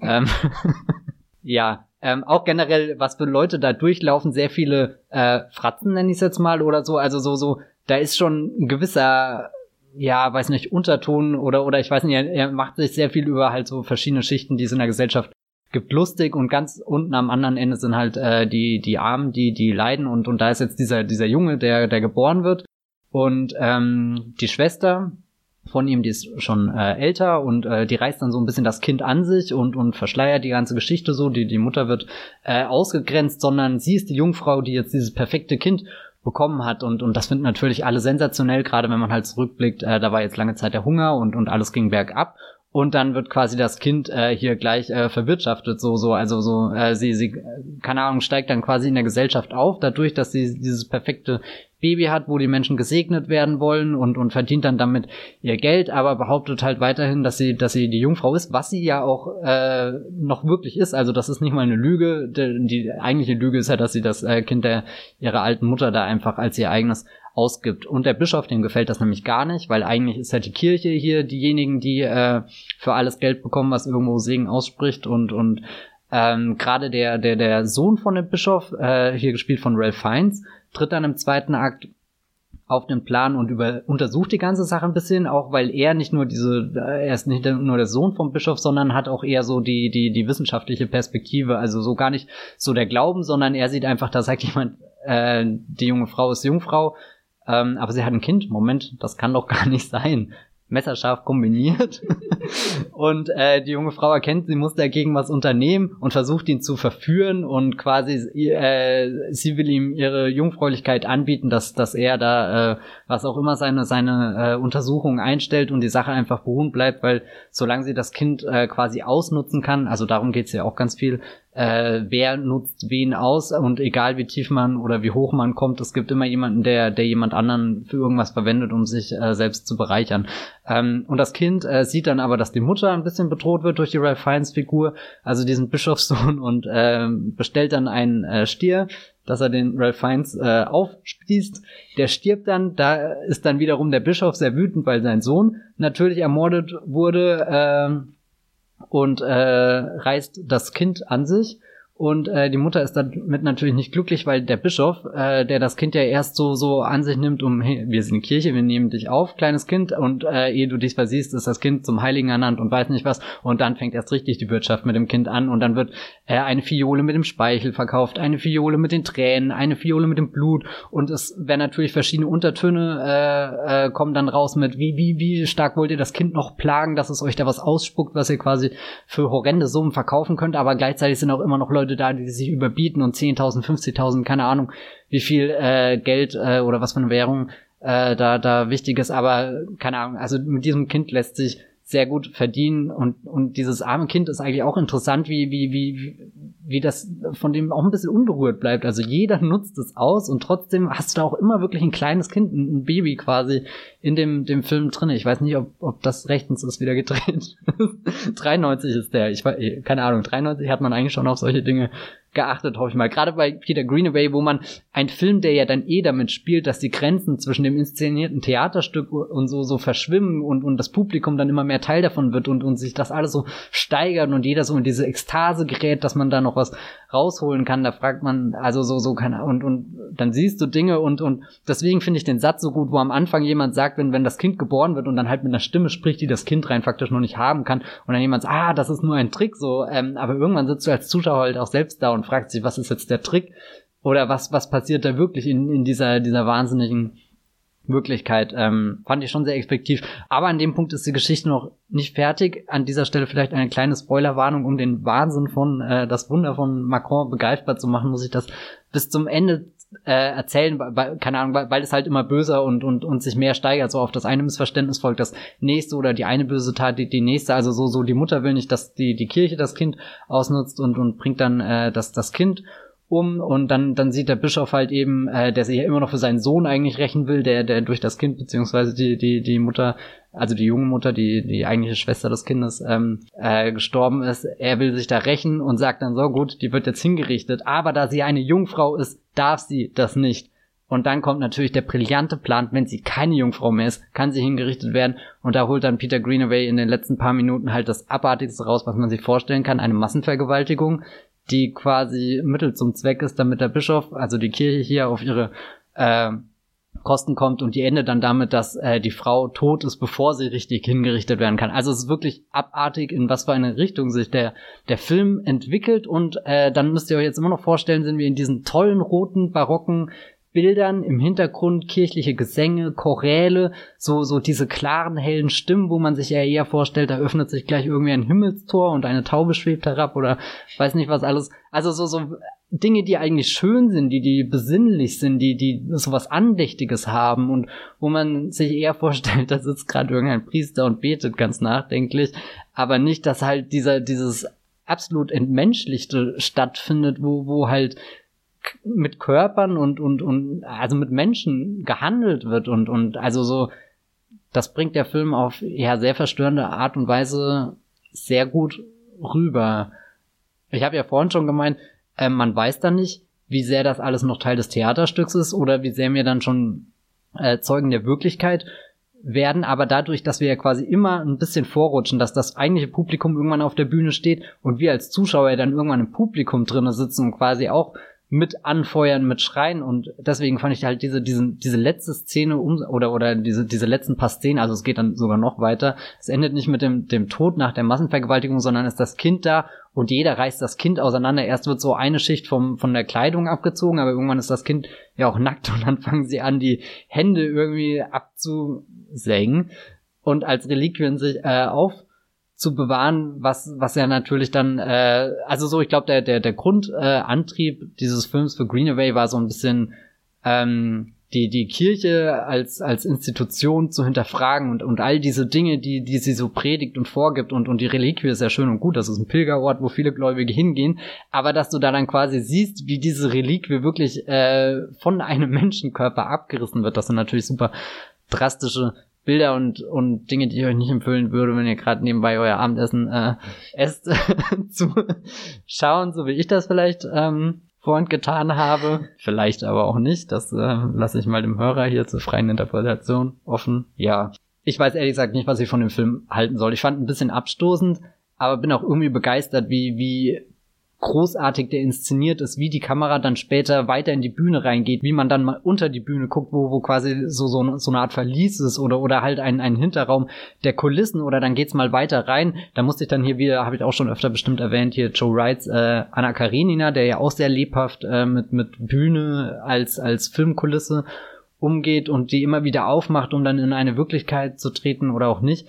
Der Unterschied ist natürlich hier, dass wir prinzipiell immer nur eine, eine Inszenierung von irgendwas wirklich auf dieser Bühne anschauen, da, da ist ja Anna Karenina schon, schon vom, von Natur aus grenzenloser, weil es nicht der, das Publikum als, als die, diese, diese Wand gibt oder so. Ist das dann so ähnlich wie bei Dockville? Äh, ja, beim Dockville sitzt ja nicht das Publikum mit drinne, oder? Ja, aber das kann man, kann man sich ja vorstellen. Ja. Also Dockville ist ja halt super abstrakt.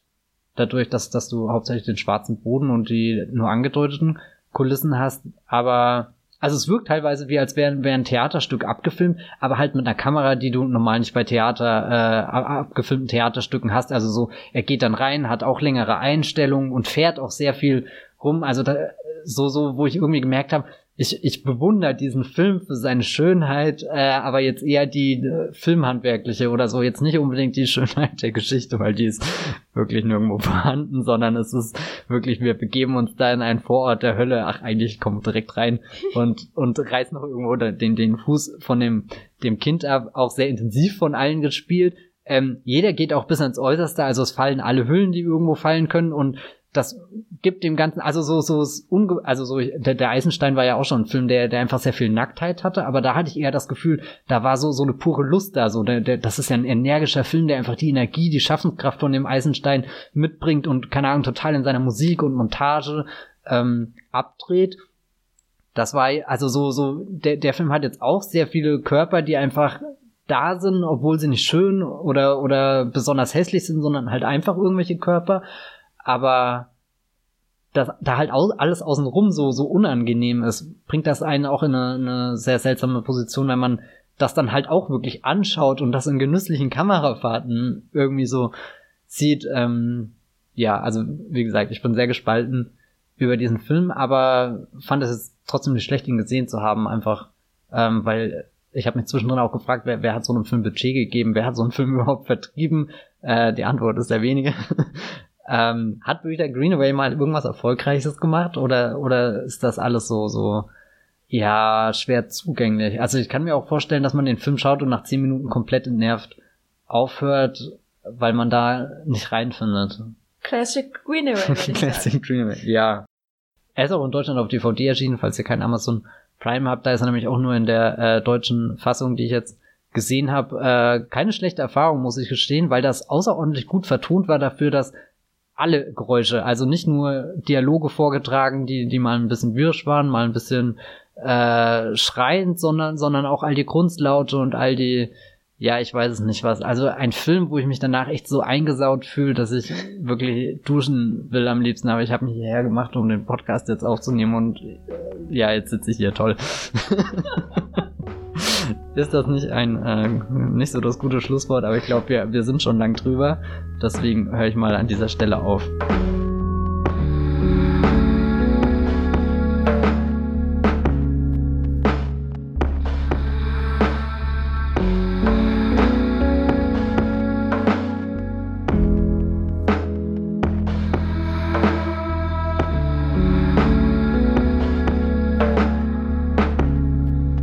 Was will man da noch sagen? Wir bringen ja alle möglichen Opfer für den Bäumigcast. Matthias guckt sogar, ich will mit ihnen einsauen. Physisch, psychisch, ich kann das noch nicht so richtig einordnen. Deswegen bist, wolltest du also, dass wir uns eine Viertelstunde später treffen? Äh, ja, tatsächlich. Äh, als deine Nachricht kam, ob wir schon früher anfangen können, äh, war ich gerade mittendrin in Akt 2 und habe gesehen, wie äh, Ralph Fiennes von einem Stier aufgespießt wird. Und da dachte ich, oh nee, hier komme ich jetzt nicht so schnell raus. Das, das muss ich jetzt durchstehen. Genau, das tun wir nur äh, für euch Hörer da draußen hier im Wollmilchcast. Matthias, wo kann man dich denn hoffentlich ganz viele Screenshots von das Wunder von Macron äh, teilen, sehen, äh, lesen, hören? Ja, ähm, auf Twitter bin ich zum Beispiel als Bibelbrox, aber Entwarnung, ich werde, glaube ich, keine Screenshots aus diesem Film machen, obwohl ich jetzt schon, also wie ich hier über diesen Film rede, merke ich, dass ich ihn eigentlich nochmal sehen will, weil, weil halt diese, diese Szenen, wie die aufgebaut sind, fast schon so ein bisschen so ein Buzz Lerman-Film, der nicht so, so, so schnell herumwirbelt und so, sondern einfach, wo du, wo du diese fette Buzz Lerman-Kulisse hast und dann die Kamera ganz langsam von rechts nach links auf der Bühne fährt und am Ende, wenn du auf der anderen Seite angekommen bist, merkst du einfach, wie furchtbar alles ist. ich fände es wäre aber ein schöner, ähm, eine schöne Abwechslung in deinem Twitter-Feed, wenn du zwischen The Last Jedi Screenshots einfach mal so random Peter Greenaway Shots einbauen äh, würdest. Das will ich in meinem Kopf nicht zusammenbringen. Dafür liebe ich The Last Jedi viel zu sehr. Aber sag doch mal, wo bist du denn genau, zu äh, lesen und zu finden? Also auf Twitter als Bibelbrox in meinem Blog, das Fünfhörter, könnt ihr äh, mich lesen. Da habe ich heute was über einen Film geschrieben, über den wir bestimmt auch noch reden hier, The Portrait of a Lady on Fire, den ich im Filmfest Hamburg gesehen habe. Ich bin nämlich mit meiner Filmfest Hamburg Berichterstattung richtig pünktlich. ähm, und dann könnt ihr natürlich auf Movieplot, da schreibe ich als Bibelbox mit 2e, äh, auch lesen, was ich da so schreibe. Da habe ich jetzt in letzter Zeit viel über Dinge, die den Star Wars Trailer betreffend geschrieben und natürlich Walking Dead läuft immer noch und ich weiß nicht, wann der Podcast rauskommt und ob die Folge gut war, aber zumindest die letzte war sehr gut. Ja, ich bin auch bei Muiplot zu lesen, allerdings wahrscheinlich nicht während dieser Podcast rauskommt, äh, denn äh, es kündigt sich ein Urlaub an. Das heißt, die nächste Folge könnte vielleicht erst in ein oder zwei Wochen kommen. Das sei schon mal angemerkt. Und außerdem bin ich in, äh, habe ich einen Blog namens The Gaffer und schreibt bei Twitter unter Gafferlein mit Doppel-F. Wenn ihr diesen Podcast mögt, dann könnt ihr das in Bewertungen oder Rezensionen bei iTunes umsetzen. Ihr könnt uns aber auch gerne bei feedback at wollmilchcast.de oder bei unseren äh, Twitter-Accounts, also es gibt ja Bibelbox, Gafferlein und at wollmilchcast, auch ähm, Ideen schicken, worüber wir als nächstes reden können. Also wir haben nämlich zum Beispiel, nachdem das vorgeschlagen wurde, uns äh, schon die, die Filmografie von Nicole Kidman angeschaut und äh, wissen jetzt so ungefähr, welche 20 Filme wir für einen Spezialpodcast schauen werden, womit wir wahrscheinlich dann den Rest des Jahres verbringen werden. Paddington ist zweimal dabei. Genau, aus Gründen. Und ihr könnt uns solche Vorschläge auf jeden Fall auch schicken. Äh, sonst machen wir nämlich einfach einen Ron Howard Podcast und ihr müsst damit leben. Oder wir machen einen McG Podcast und dann haben wir irgendwie gar keine Hörer mehr. Was meinst du? Ich habe noch nicht die drei Engel für Charlie Filme geschaut von ihm, noch aber nie? das ja noch die nie. Die sind das Beste, was er gemacht hat. Und vor allem, es wird ja jetzt dringend notwendig, wenn der mit äh, Kristen Stewart das äh, ha, schon wieder ein Reboot äh, kommt ja auch noch dieses Jahr in die Kinos. Nee, nächstes Jahr bei uns, glaube ich, erst. Im Januar. Ich glaube, die haben den auf den 2. Januar gelegt, wo auch Ryan Johnsons neuer Film äh, startet, Knives Out. Also ich, ich weiß nicht, was, was die Verleiher dagegen Ist haben. Ist immer ein gutes Zeichen, wenn ein Film äh, im Januar im Kino läuft. Wir hören uns auf jeden Fall irgendwann wieder. Das äh, sei versprochen.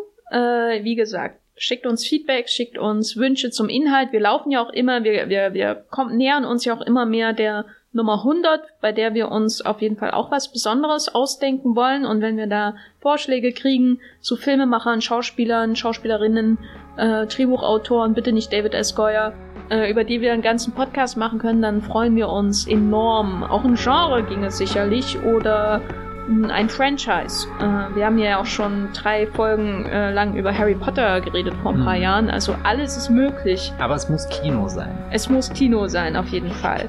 Äh, Cinema, ne? Wir sind ja ganz bei Martin, dem äh, Scorsese. Martin. Martin. genau, wir hören uns beim nächsten Mal wieder. Tschüss. Ciao.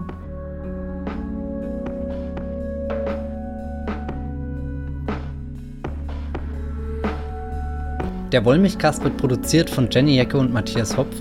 Unser Intro und Outro stammt aus dem Song Slam Canto von Kai Engel. Ihr könnt unseren Podcast bei allen gängigen Apps abonnieren und wir freuen uns über Kommentare und Bewertungen auf iTunes.